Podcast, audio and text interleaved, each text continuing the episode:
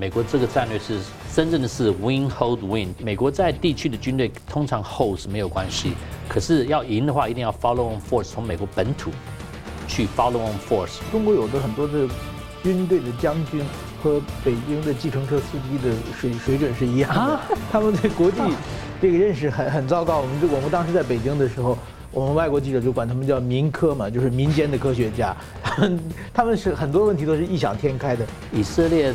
给中共一个很特别的 UAV 叫做哈比，哈比这个无人机是专门打呃雷达的。他把乌克兰和以色列得罪以后，这个对中国的军方的打击是很大。但是好在中国现在整个那个装备发展部火火箭军都被清洗嘛，他们也没时间考虑武器的问题了。中文怎么讲？酒肉朋友嘛，对不对？不是志同道合的。那美国的朋友通通常是志同道合的朋友，就像台湾的朋友也是。除非你是特别坏或者特别笨，否则的话选边更不是，就是你跟着中国死路一条嘛，跟着美国才有活路嘛。那台湾说我们不表，我们不表态，我们不选边，其实他就心里想选和中国之间。新闻大破解，回答新闻，大家好。哈马斯组织啊突袭开战以色列，而普京呢正到北京跟习近平要密谈，是谈所谓的百年大变局吗？中共的一带一路论坛呢，有中共官员说，其实是名存实亡的计划。不过呢，这个架构会成为新冷战下的抗美架构吗？那美军呢出动了四大航母群呢，到中东跟印太地区压阵，美国能否兼顾台湾跟第一岛链的安全？那美国欧洲会否重蹈两千零一年九一一事件后呢？十多年来的反恐战争的黑洞，让中共因此又一次的脱困呢？那中东呢？四方峰会突然这么巧的取消了，就因为呢，前一天加沙医院呢被火箭空袭，究竟是谁干的？那中共呢看起来似乎要抛弃以色列，做一个世纪的豪赌，踩入区域帝国坟场，这会如何的影响啊天下两分的格局？我们介绍破解新闻来宾，前美国国防部官员胡振东先生。大家好，石板先生好。日本资深媒体人石柏明夫先生。啊，主持人好，何老师好，大家好，欢迎两位啊。俄乌战争跟中东的哈马斯的开战呢，伊朗是威胁要先发制人，而美国总统拜登呢，今天要。访问以色列，普丁呢正在北京“一带一路”论坛要会谈习近平。那三月，习近平告诉普丁啊，一起来推动百年大变局。现在似乎有这个味道。十五号呢，媒体播出了拜登的专访，说有能力兼顾两场战争，还能够维持国际的防御。同一天呢，美国 AIT 的主席啊访问台湾，对话区域安全。美日也在临近台湾的岛屿啊进行军事演习。所以我先请教胡大哥。为什么说这？我们知道这个美国国会前一阵子才说有一个报告说美军要能够同时啊对对付这个中俄两个这个战场，您怎么看这个事？其实美国的战略一直是能够呃 manage 两个 major regional contingency，就是两个呃区域大的做战争，那而且同能够同能够打赢。那很多人不了解美国这个战略是不是说同时打两个战争都能赢？真正的是 win hold win 是怎么样？把全部的 focus 在第一个战场，是，同时把第二个战场就 hold，把第一场战争打赢了以后，再移到把把注意力集到第二个战场，全力打第二个，再再赢第二个，不是同时赢两个，因为同时赢两个以美国军力来来看的话是比较难。嗯，啊，当然美国的军力是在亚洲，还在欧洲。对百分之九十的那些国家都会比他强，没有问题。可是碰到真正的很大的敌人，像中国和俄国，那可能就需要啊、呃、美国本土的军队，因为美国在地区的军队通常 hold 是没有关系，可是要赢的话，一定要 follow on force 从美国本土去 follow on force，所以 follow on force 要到这边赢了以后再到这边，这样子才赢得了。这是 original concept。当然，最近二十几年我们。美国一直在帮助呃 build up 盟军的战斗能力，而且使呃教盟军和朋友怎么样联合作战啊，我们叫 interoperability。嗯嗯，interoperability 就是说我们互相可以用互相的东西，然后同时作战。我给你你的飞机可以装我的飞弹，你你的东西可以装到我的飞机上面，我们可以同时打仗。那这个可以不不里加起来的话，啊，事实上现在。应该没有什么敌人在世界，敌人能够呃面对啊，这种能力就是说，美国再加上美国的盟军的呃朋友的能力，而且这个都还是美国的这个常备军的状态，并不是说他派本土的，而且也没有动用到可能其他的预备役跟征召的部分。对，对，现在这些情况不需要 call up 这是 reserve，是我们的后备的不需要。可是真的打仗的，像中东打仗的时候，我们有有 call up，可是你看中东打仗是 overwhelming force，美国把在欧洲的军队再加上美国本土区的军队，几天就。快速部署就就打完了，因为伊拉克的军队其实是在中东是第二大，除了沙沙乌地阿拉伯以外，它是第二大的。对，呃，它的陆军是非常非常大，它所以它是一个很强的，在军事上面很强的国家。你看，就那么几天就就投降了，呃，所以事实上，像我刚才讲的，大概百分之九十的国家，就是对对美国有敌意或者对美国的。朋友有敌意的国家都不会那么强，所以在那边，在欧洲的军队和在在太平洋的军队应该都可以，至少如果不打赢，至少可以 hold。是啊，所以这个 concept two region major regional contingency 是是是没有问题。美国的 forces 是 designed for that。而且以美军那么强大的吓阻力量，哪个地方出问题，我就派这个一些重要的武器过去那个地方，基本上就吓阻它可能不会发生了。对，现在你看两艘航母去地地中海那边，最主要也是吓阻嘛。嗯。那同时没有碰到亚洲的东西。是。亚洲的一个航母在在现在在韩国，对。可是它 station 在日本嘛，在 San Diego 四个呃 Carrier Strike Group，所以都还等在那边，随时可以出去。随时可以出去，如果亚洲有什么事情，他们马上可以出来。然后没有亚洲的军队会被派到那边去。对。因为美国 always keep in mind 两个 major regional contingency。所以，像他在欧洲的库存很多去用到乌克兰，可是没有碰到亚洲的库存，因为万一你碰了这边，这边有事情发生，你没办法 handle。所以呢，呃，这个 strategy 是比较稳，嗯，呃，不不会被人家呃呃打这边故意使你忙这边以后，你你没有时间顾这边，不会有这个情况。嗯，那我就要追问了，就是说。最近有这个台湾有政治人物又提到了近几年来有一种流传的说法，说美国呢有人可能想要把台湾武器化，变成一个战场啊，把台湾变成一个第二个乌克兰。那您认为，如果美国真的限于两条战线之类的，有可能会呃放弃台湾吗？不会，美国永远不会放弃台湾。美国一直希望能够加强台湾的自卫能力，最主要是想办法保持和平。嗯，因为只要台湾强，台湾可以继续啊好好的。和生活在和平的情况，自由民主是呃能够继续生存下去。那而且当台湾强的时候，台湾才有能力跟中共和谈。嗯，要不然你不能有平等的和谈。中共告诉你，哎，你不听我的话，我打你两三次，你你就根本没办法和谈。所以增加台湾的自卫能力是保持和平，然后也让台湾有条件。可以跟两岸和谈，那啊、呃，当然现在人人家讲啊，美国会不会再再抛弃台湾？可能很多人不了解，当一九七九年美国决定断断交的时候，真正的是美国想用美国的的影响力使中共民主化。嗯嗯，它民主化的话，就会对台湾减少威胁，对整个亚洲减少威胁，而且同时帮助美国对俄国。嗯。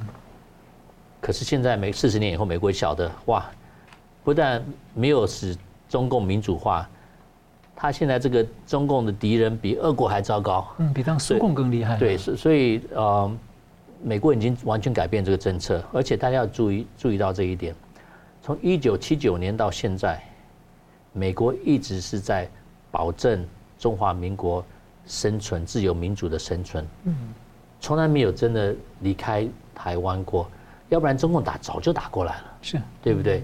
所以这些以美论，我觉得他们应该过去看一看，真的美国会会 abandon 台湾吗？我觉得不可能，因为美国整个亚洲的政策的 strategy，这个地方 strategically so important。如果台湾被共产党拿走以后，让日本、韩国、菲律宾、泰国，可能整个亚洲都都没救了。美国要真的退回，可是美国在很需要亚洲，因为这 trading partner。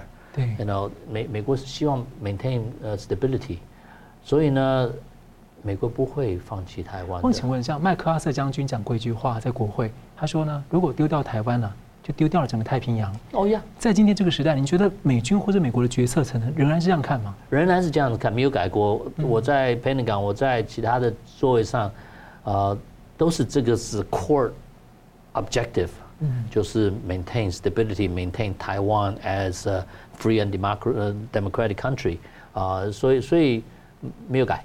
嗯，同样问题，我想请教这个呃矢板先生怎么看？如果美国有两两三条战线啊，有可能会放弃台湾，或者在这边更弱吗？没有。首先，我们看到美国的历史上，首先，二战的时候，美国确实是两面战场战场全部全面开战嘛。对。他也没有放弃哪哪一哪一个战场嘛。就是说，呃，在很多的时候，美国他的这个国家的性格决定的话，他是不会轻易放弃的。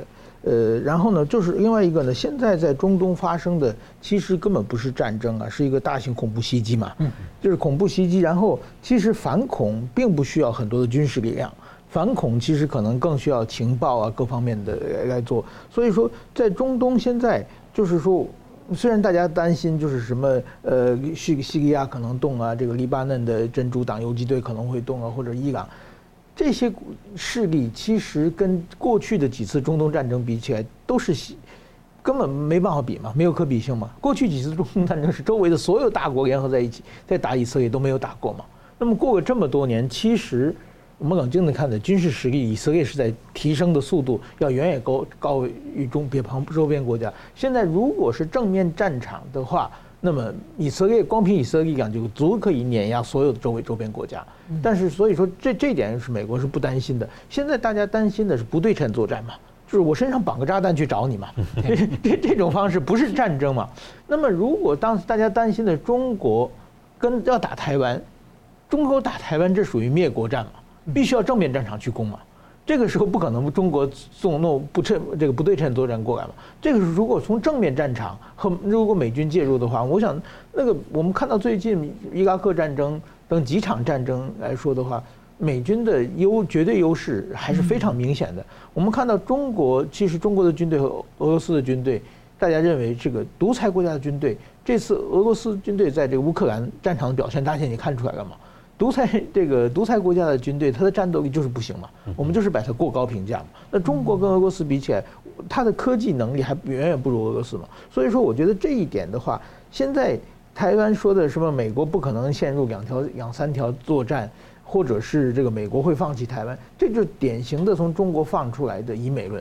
对，这种以美论在台湾是很有市场的，但是你仔细冷静一想，它是完全不符合逻辑的。嗯，对。好，我们继续来看到这个俄乌战争跟哈马斯、突袭以色列啊，中共都跳出来，而被解读呢，在按住普丁，也按住阿哈马斯啊。那当哈马斯袭的，当以色列在反击的时候呢，中共外长王毅就指控以色列超出自卫范围。那以色列驻北京的使馆呢，就用中文啊发文反驳中共。那俄罗斯态度呢，是得到哈马斯的公开赞扬。巧的是呢，哈马斯开战之后，俄罗斯就上千的坦克啊。猛攻乌克兰，就有人怀疑是不是事前是巧合还是事前知情？所以我想请教石板先生啊，你怎么看？就是说中共跳出来跟俄方啊，又放话，习近平要跟普京单独密谈。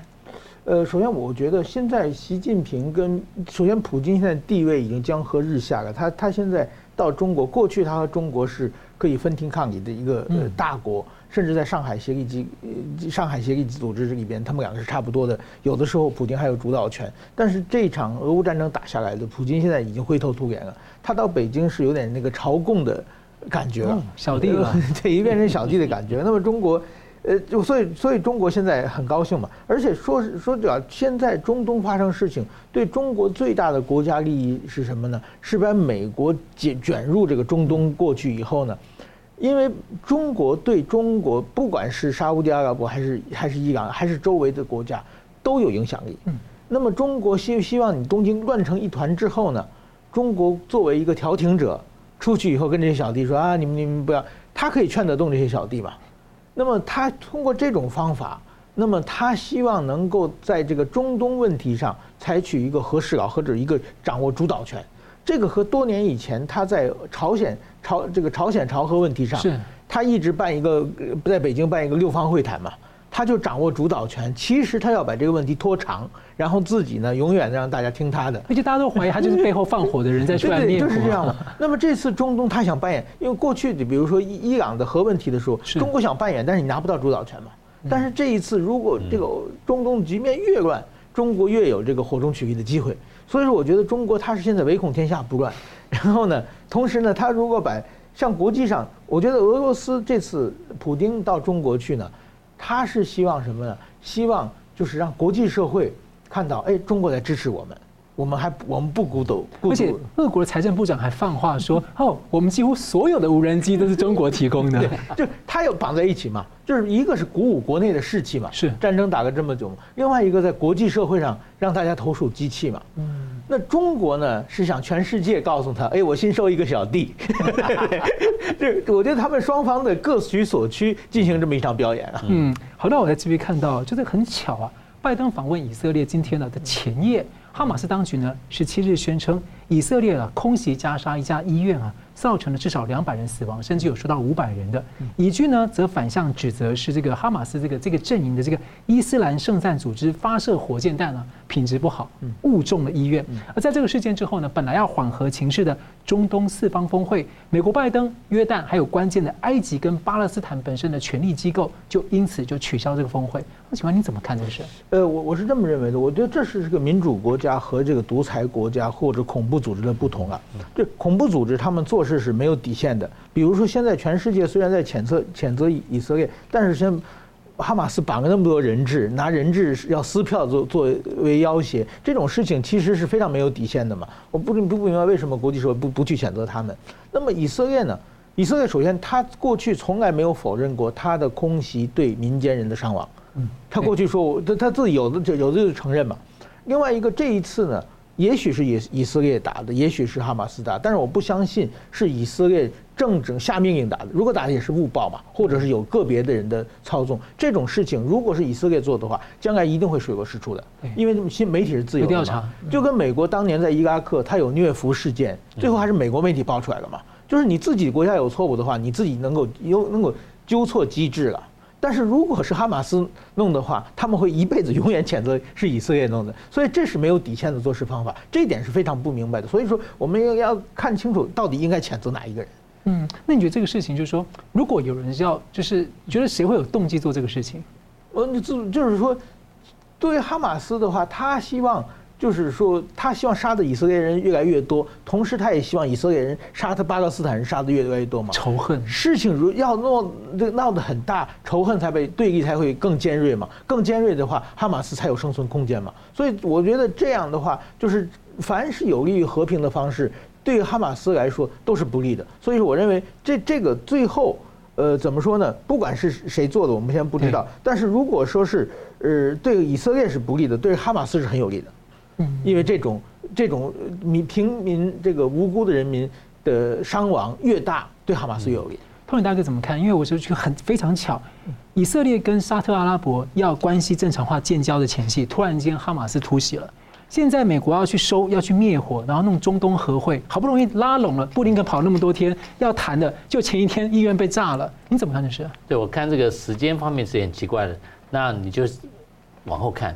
谁不希望美国总统跟巴勒斯坦和其他的国家一起谈，然后谈和平解决这个事情？谁不要解决这个事情？谁希希望这个这个战争继续下去？那可能就是这这些人扎的。然后你看哈马斯愿意牺牲那么多巴勒斯坦的人，使你想在哈马斯里面是不是有很多外国来的恐怖分子？像从伊朗。从叙利亚，从伊拉克就混进去打，混进去打，因为他不是自己的人嘛，他打了以后就就走了嘛，是，反正让以色列杀这些人，然后怪以色列就好了。所以你，我不晓得有没有人仔细看一看，是有多少个 foreign fighters 外国来的恐怖分子在哈马斯里面做这些事情啊？因为他们这种杀无辜的想的的方法是是真的。呃，很难相信会做这种事情。是，好，我们休息一下，马上回来。欢迎回到新闻大破解。美国从川普到拜登两届政府啊，积极的在集中。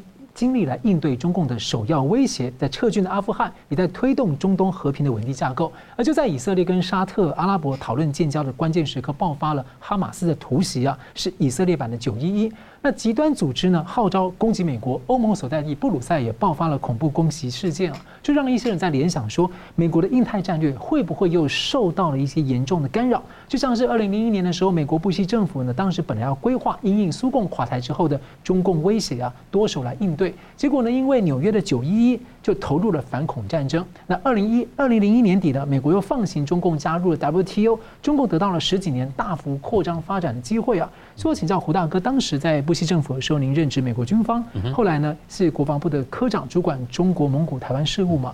所以汪请教说，您觉得拜登政府这个时候这样的情势，有没有可能再重新陷入那样的反恐战争的一个黑洞里面，让中共可能因此在战略上有不同的这个有更多的空间？我想会不会有这种机会，也可能因为像最近几个月，呃，美国。抓到四个伊朗人嘛，在他们想从墨西哥偷渡到美国里面，嗯，那这四个人都在我们恐怖分分子的名单上面。哦，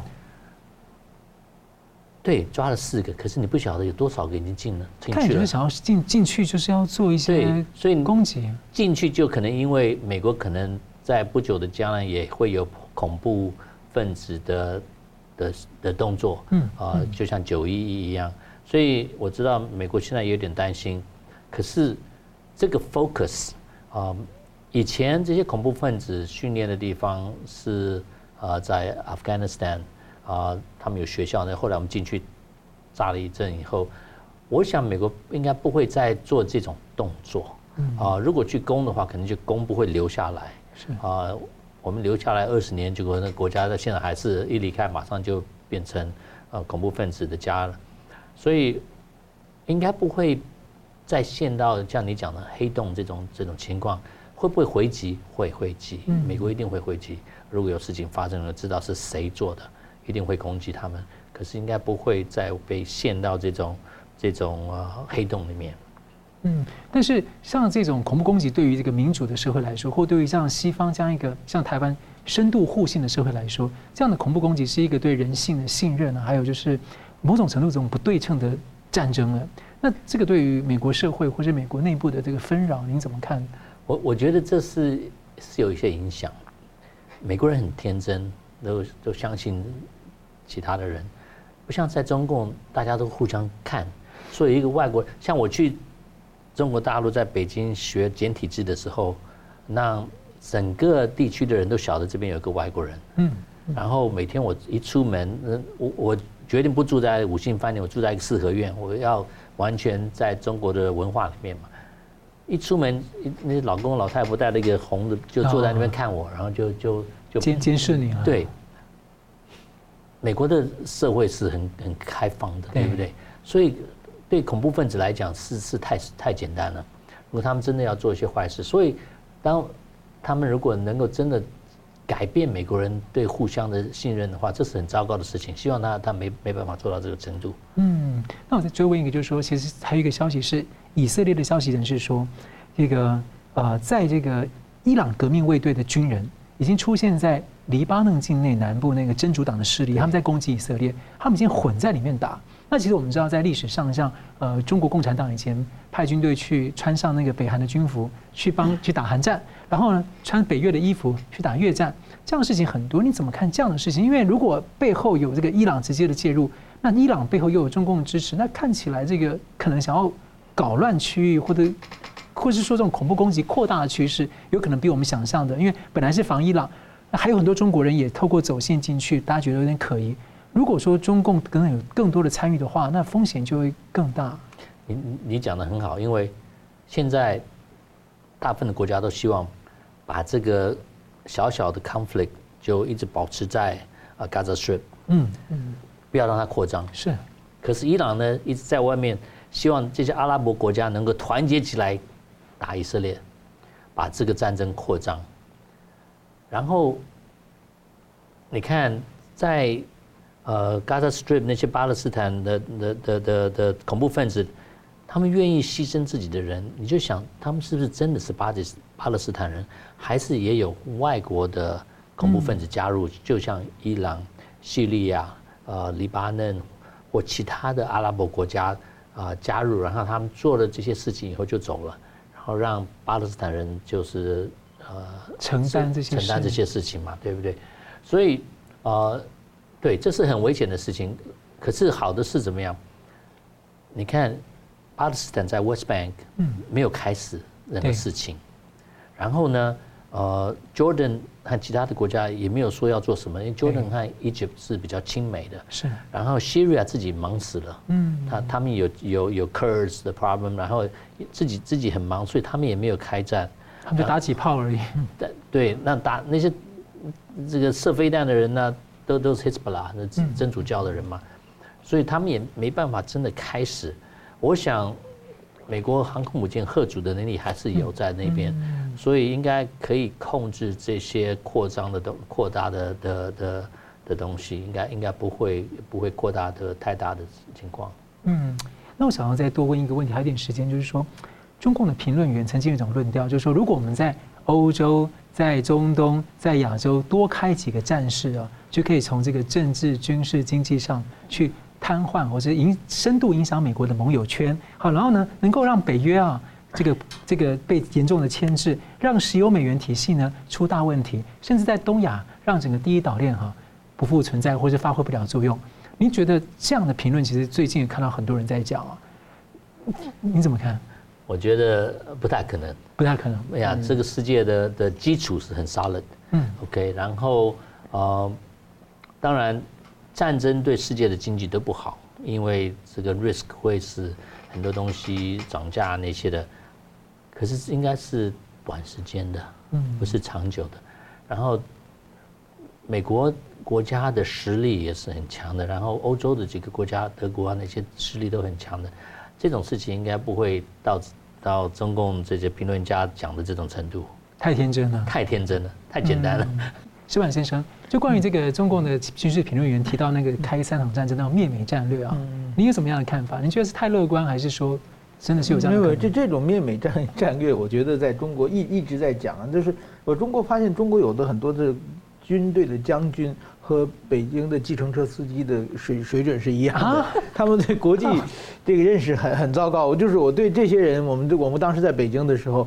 我们外国记者就管他们叫民科嘛，就是民间的科学家。他们他们是很多问题都是异想天开的。就是我记得当年这个呃伊拉克战争的时候，这个中国有这个军事还是一个少将在解放在电视上讲，他说美军攻进去以后，这是伊拉克军队的诱敌深入之战，然后怎么歼灭这个伊拉克美军将在伊拉克陷入人民战争的汪洋大海。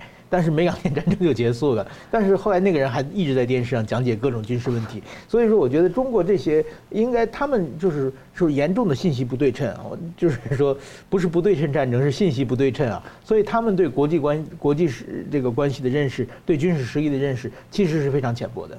嗯，是好，感谢。好，继续看到中共“一带一路”论坛呢，是七十八号八呃两天呢，中共找来了一百三十个国家的代表跟三十个国际组织的代表，还找来了。阿富汗的塔利班参加，那有一个呢要求匿名的中共官员向媒体说，受到 COVID-19 疫情跟经济问题的双重打击，“一带一路”实际上名存实亡。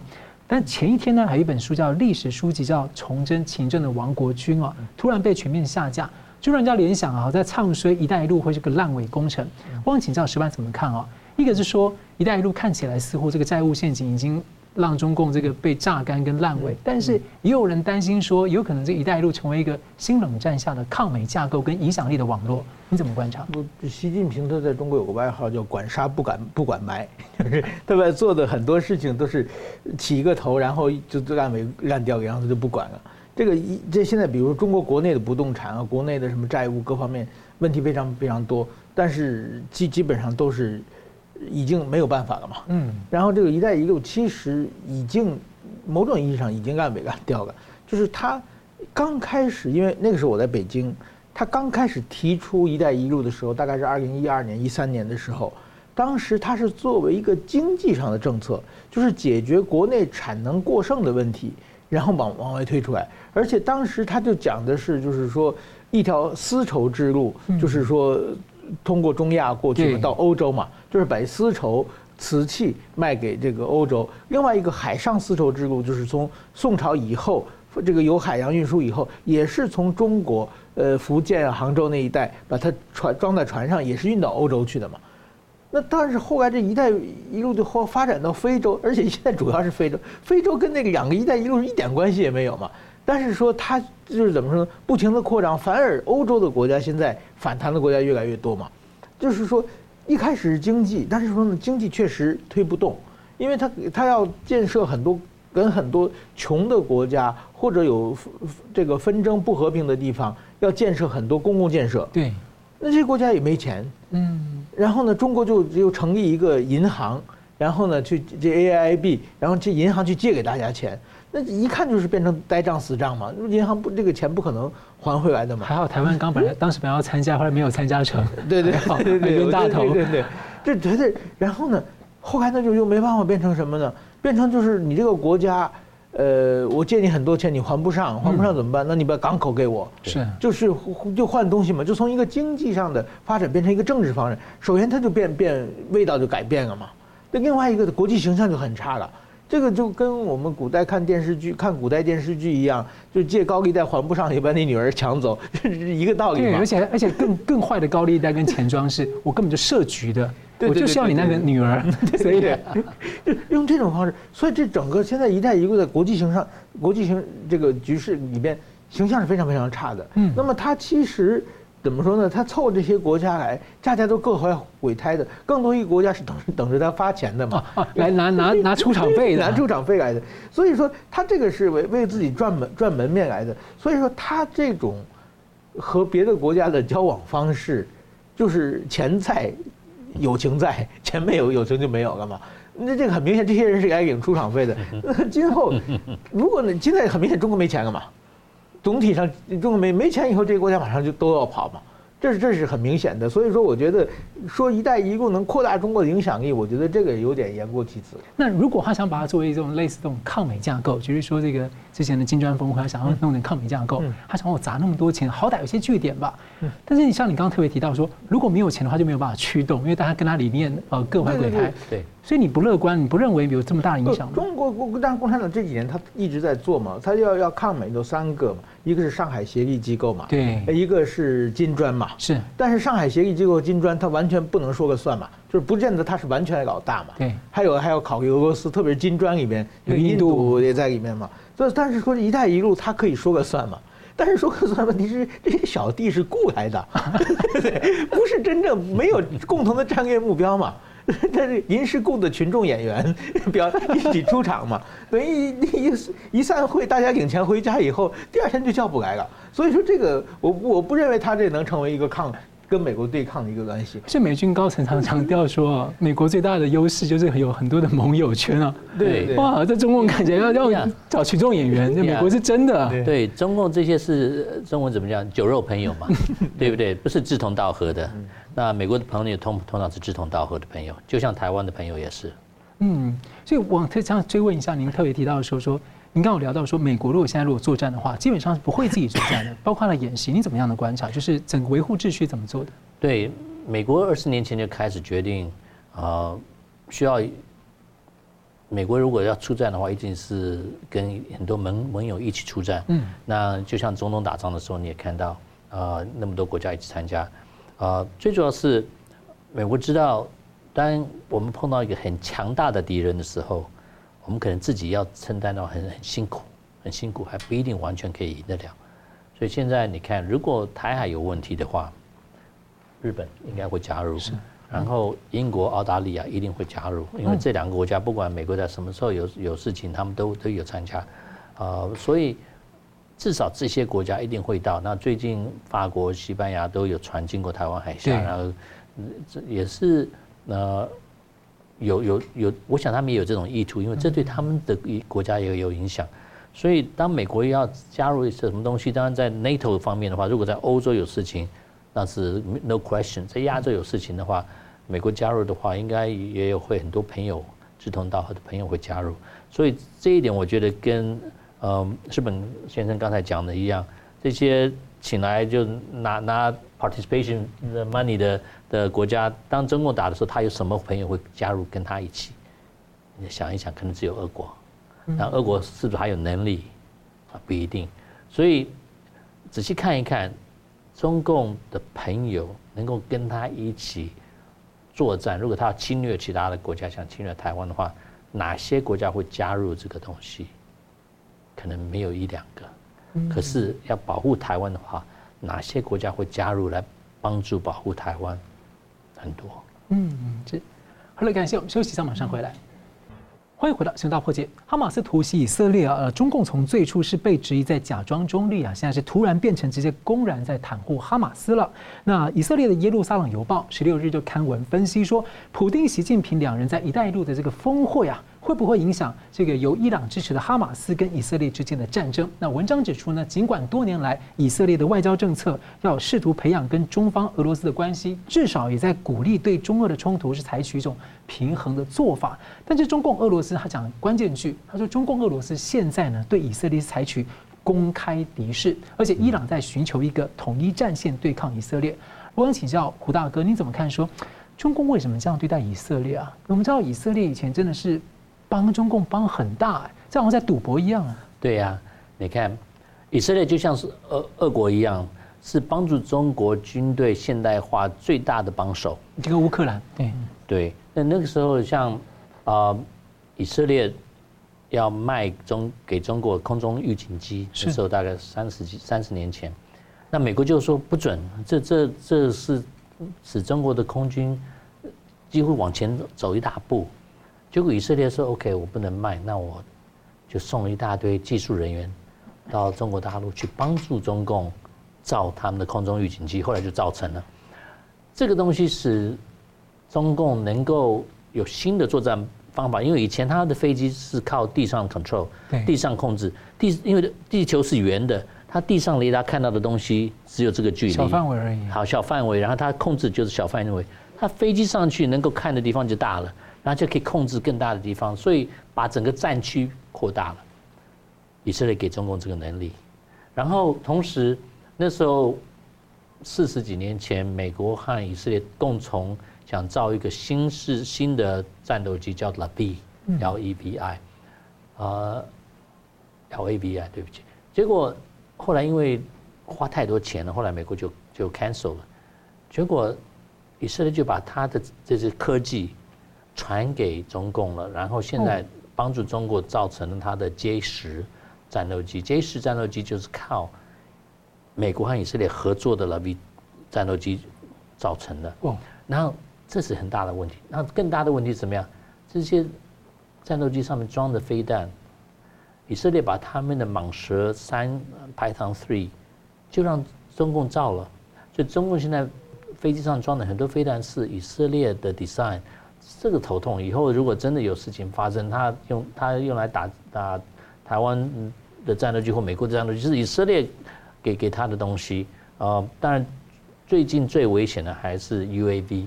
嗯，以色列给中共一个很特别的 UAV，叫做 Harpy。Harpy 这个无人机是专门打啊、呃、雷达的。哇，那。通常你如果一个雷达知道敌人飞机来以后有反呃反雷达的飞弹，那就把雷达关掉。对，那这个这飞弹就找不到了，就就掉到地上。哈比会怎么样呢？哈比它是会飞，你关掉没关系，我我我我我来要打你，你忽然关掉找不到你，我再飞上去就绕。你只要随时打开，你再一打开它就打你。哇，这是很头痛的东西。然后当然对台湾的雷达和对美军要来雷达了。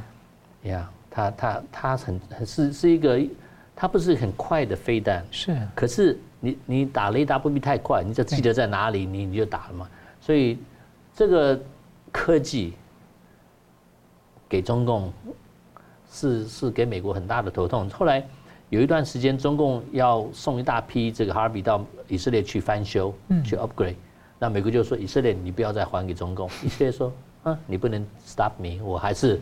啊，修好了以后就又又又送送回去中共，所以那个时候中共很需要以色列，可是现在中国的科技已经进步到一个程度，我觉得他们觉得我不再需要这些以色列能够给我的帮助，四处都偷够了。对我，我我自己的能力已经够了。因为最近中共出来的一些新的东西，像他们的 J 二十的战斗机啊，那些都不错。然后自己发发明的飞弹那一些的也都不错。所以我觉得中共可能在这个程度觉得没关系。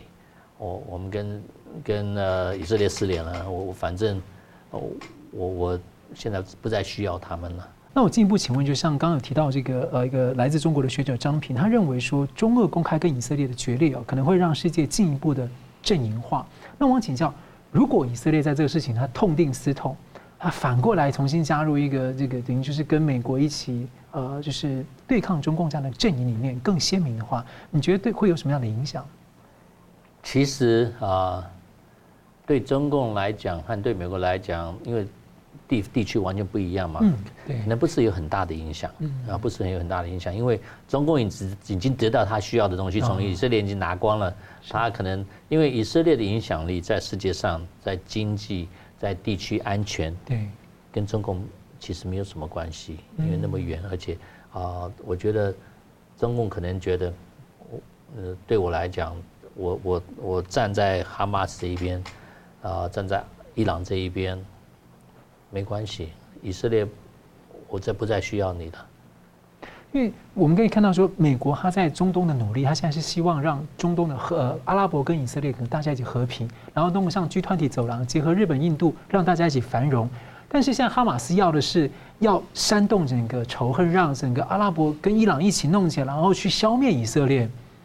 那那他们一定要乱，因为恐怖分子就需要乱。嗯。你不乱，他就没有事情干了，呃，所以我觉得，呃，尤其呃，对，你知道恐怖分子现在哈马斯和真主党都是伊朗帮助的嘛，对，对不对？啊，所以我觉得伊朗是觉得越烂越好，啊，越越乱越好，他他的地位会越高，啊，所以呢，呃，我觉得这是一个世界的问题，这是一个世界问题，那。呃，后面还有没有人是是帮助伊朗，或叫伊朗去做这些事情呢？有些人说是中国，可是到现在还没有完全的证据，嗯，所以所以很难讲。可是当然，你要看谁是赢家。如果使美国在花电花美国的资源来帮助以色列，使美国资源越来越少的时候，那赢家可能就是中国。所以中国是不是在这个后面呢？不一定。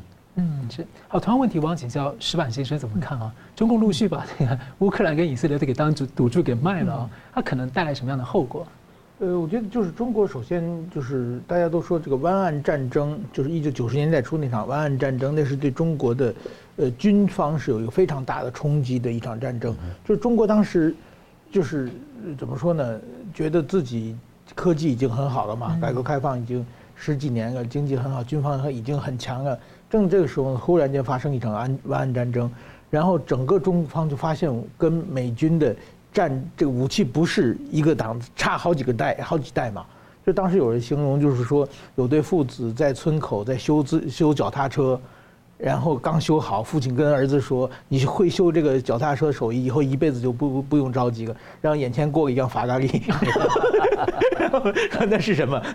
就是有那么大的不同的差别差别了。但是说后来呢，这个怎么说呢？呃，中国就开始学从西方或者偷或者买或者要这个把军事在很短的时间内把军事的呃武器装备提升好很高。那么。呃，其实最大帮助的一个是乌克兰，一个是以色列。嗯，这两个国家一从乌克兰那那里拿到了大量的旧这个苏联军队的呃各方面的技术，从以色列其实就拿到了很多美国方面的技术嘛。所以中国其实是靠这两个国家的。但是说后来中国等于说是已经到了一定的呃这个水准了之后呢，呃，怎么说呢？中国最后还是呃在特别是在中东问题上。我觉得中国现在跟美国已经完全，二零一八年以后，中美对对已经完全开始了嘛。这时候中国必须选边站嘛，所以说中国只能选择和美国相反那一方。那么，比如说哈马斯，比如说这个俄罗斯，所以中中国这个是他自己把这个自己战略定位定在这里。但是结果的话，我们可以看到，就是说，虽然现在中国的军方还是不错，但是说现在全面封锁，特别是以色列和乌克兰得罪之后，我想今后在有先进军事装备的国家里边，肯卖给中国的已经没有了。那么我想，中国、韩国现在也也没有了嘛。那么中国今后，它就很在武器上很难突破了嘛。所以说，有的时候我觉得台湾问题其实是一个时间问题嘛。如果能保证十年以上的安全的话，那武器又完全不是一个时代了嘛。那中国你那些要要。这个侵犯台湾的武器，其实已经远远跟跟不上了嘛。所以说，我觉得这是一个呃，很对我觉得对中国现在也许是不智慧，也许是不得已而为之。但是说他把乌克兰和以色列得罪以后，这个对中国的军方的打击是很大。但是好在中国现在整个那个呃装备发展部和火箭军都被清洗嘛，他们也没时间考虑武器的问题了。但是说这个，我想对长期来说的话，这个对。周围对台湾来说是一个好消息啊！我觉得有一个以色列有一个东西是值得台湾警戒，就是台湾现在还容易帮中共去做一些晶片啊的这个晶片厂被传出这样的说法。因为以色列在二零零六年的时候，哎，其实当时啊，中共是有帮以色列讲话，批评哈马斯说哈马斯放下暴力啊。尽管这个以前巴勒斯坦的组织都是中共在力挺跟教他们的，但二零零六年说哈马斯要放下暴力啊，要承认以色列的存在。哇，这个是很罕见的。结果呢，大家查了一下哦，因为在他。这个中共这番发言之前没多久呢，以色列呢完全承认这个呃中共有在 WTO 里面有那个就是完全的市场经济地位，因为各个国家美国欧盟大家都不承认嘛，就是不愿意睁眼说瞎话嘛。那你怎么看？就是说已经要以色列做到这个程度了，就各方面都是等于说当时以色列对中国。说承认中国的市场地位，那是中国非常想要的东西吧？是。而且以色列毕竟对对西方国家有很大的影响嘛。对。所以以色列那方发言对中国帮助很大嘛。但是中国跟哈马斯说，反正哈马斯不听他的嘛。而且而且就说不定已经说好了嘛。我表面上这么表态一下，你别在意，对 不对？所以说在这一点，我觉得以色列就上当了嘛。就是跟中国长久打交道，每次都是这这方面吃亏嘛，好像是交换。但是说你得到你想要的东西，我什么也没有得到嘛。这种关系，我想中国跟很多国家打交道都是用这这种手续，是这种手段嘛。短期的看你看不出来，长期一看的话，哎，怎么好似每次吃亏的都是我？靠中共的话就是说，二零零六年的发言呢，这是历史发言啊，不具效力一样。现在他完全完全不谴责哈马斯，二零零六那个表态也就完全不见了。对对，所以我我我我想现在台湾应该做的，我觉得台湾支持乌克兰，支持以色列。呃，旗帜鲜明以后，以后的话，台湾说不定可以从两边拿到一些武器和技术，而且至少在国际社会的支持，台湾会多两个朋友。那我刚才想再请问，就是说，呃，有分析认为说，中共跟俄罗斯啊，现在这样对以色列这样的敌意啊，那又历经了乌克兰的事情，又经经历以色列的教训，这个世界的阵营化会更更可能会更进一步。您怎么样观察这个？那当然是这样啊，就是比如说。呃，我们看各国政府的表态就可以看出来嘛。嗯，当然说很多人民间团体，包包括呃，大家同都同情这个加沙的巴勒斯坦人，这这跟同情平民。对，但是说像中国从头到尾没有批评过一次哈马斯，没有批评一次恐怖袭击嘛。对，这个基本上和就是和我们的价值观不一样嘛。所以在这这种情况下，这个大是大非问题上，全世界已经开始很明显的在站队了嘛。嗯这个时候，我觉得其实像像日本毫不犹豫，这这就站在以色列这这一方嘛。对。那么比如说英国啊，什么那些北约国家都站在美国这一方嘛。嗯，当然台湾的现在这个政府是站在美国这一方啊。但是选举之后，那政府站在哪一方还不好说。所以这是我觉得台湾值得，因为台湾内部就有两个阵营。我觉得这是一个值得大家这个担心的事情。但是我在想一个问题啊，就是说，最近有一些国家或者台湾有一些政治人物会觉得说，哎，我们其实可以不用选边，我们要等距论等等的。但是我说在在这这么多的议题上面，都已经有那么鲜明的这种，嗯，睁眼甚至可能是睁眼说瞎话的情况啊。我们到底要怎么能够，好像大家越来越少国家能够有这种。不选边的空间呢？因为你不选边的时候，他总是逼你选边，他的表现逼你好像，嗯，你如果不选边的话，你就跟他站在一起，你就可能历史上你就很难看。我我觉得这个根本不是，只除非你是特别坏或者特别笨，否则的话选边根本不就就是你跟着中国死路一条嘛，跟着美国才有活路嘛。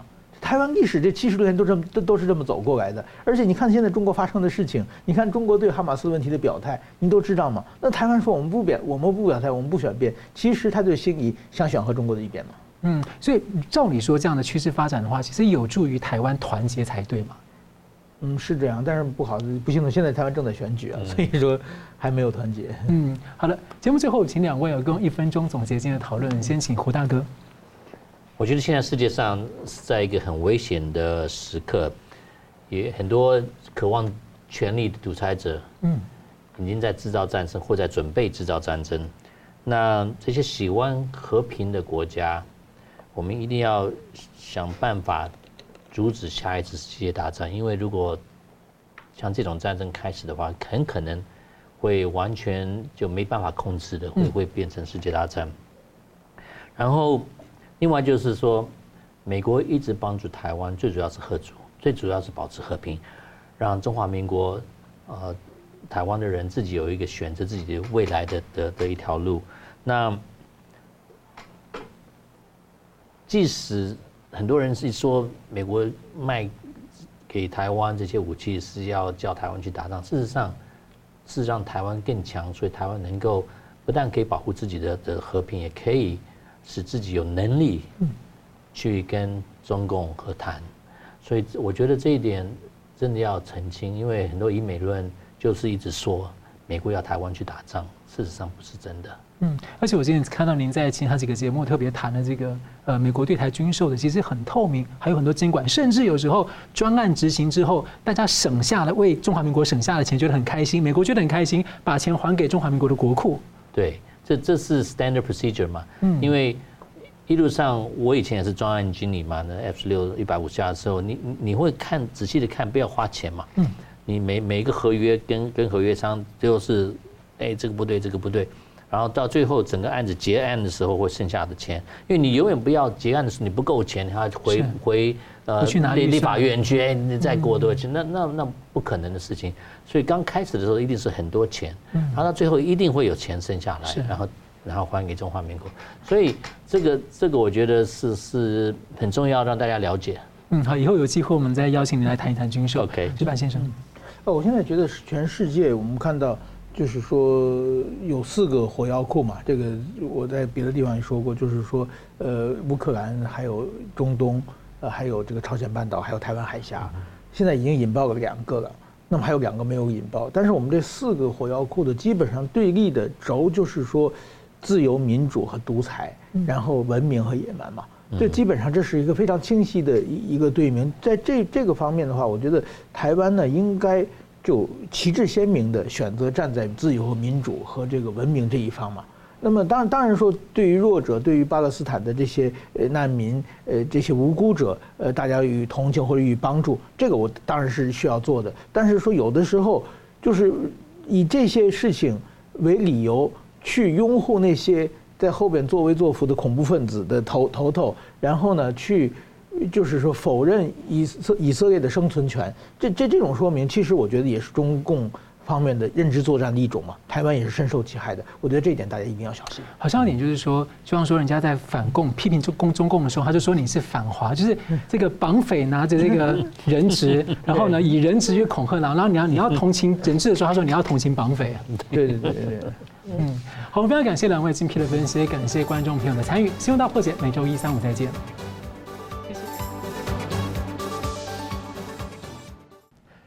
如果您喜欢我们的节目呢，请留言、按赞、订阅、分享，并开启小铃铛。那么，感谢各位呢长期对我们的支持。新闻大破解团队呢将持续为您制作更优质的节目。